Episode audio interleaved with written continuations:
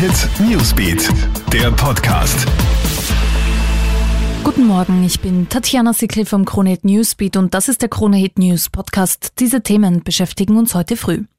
Ein Update zum Coronavirus. Über 40 Verdachtsfälle hat es in Österreich bereits gegeben.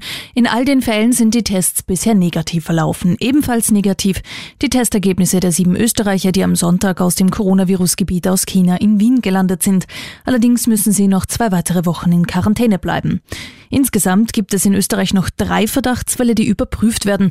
Die Zahl der Neuinfektionen weltweit ist übrigens wieder gestiegen und liegt nun bei über 20.000. Jetzt geht's mit dem irren Wetter erst richtig los. Für weite Teile Österreichs gilt heute eine Sturm- und Schneewarnung. Deshalb ist in Wien zum Beispiel auch der Eistraum am Rathausplatz dicht. Vor allem am Abend muss mit heftigen Sturmböen von bis zu 110 kmh gerechnet werden. Betroffen ist vor allem der Osten. Da wurde noch gestern eine rote Sturmwarnung herausgegeben. Experten raten auf Bäume und Äste zu achten, da bei der Windgeschwindigkeit schon einiges durch die Luft gewirbelt werden kann.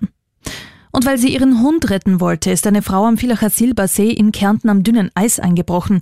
Der Hund ist zuvor wegen eines Schwans auf den See gerannt, etwa 25 Meter vom Ufer entfernt, ist der Vierbeiner dann eingebrochen. Die Besitzerin wollte aber nicht auf Hilfe warten. Sie hat sich aufs Eis gewagt und ist ebenfalls eingebrochen. Zwei Feuerwehrmänner konnten die Frau schließlich mit einer Art Plastikboot aus dem kalten Wasser ziehen.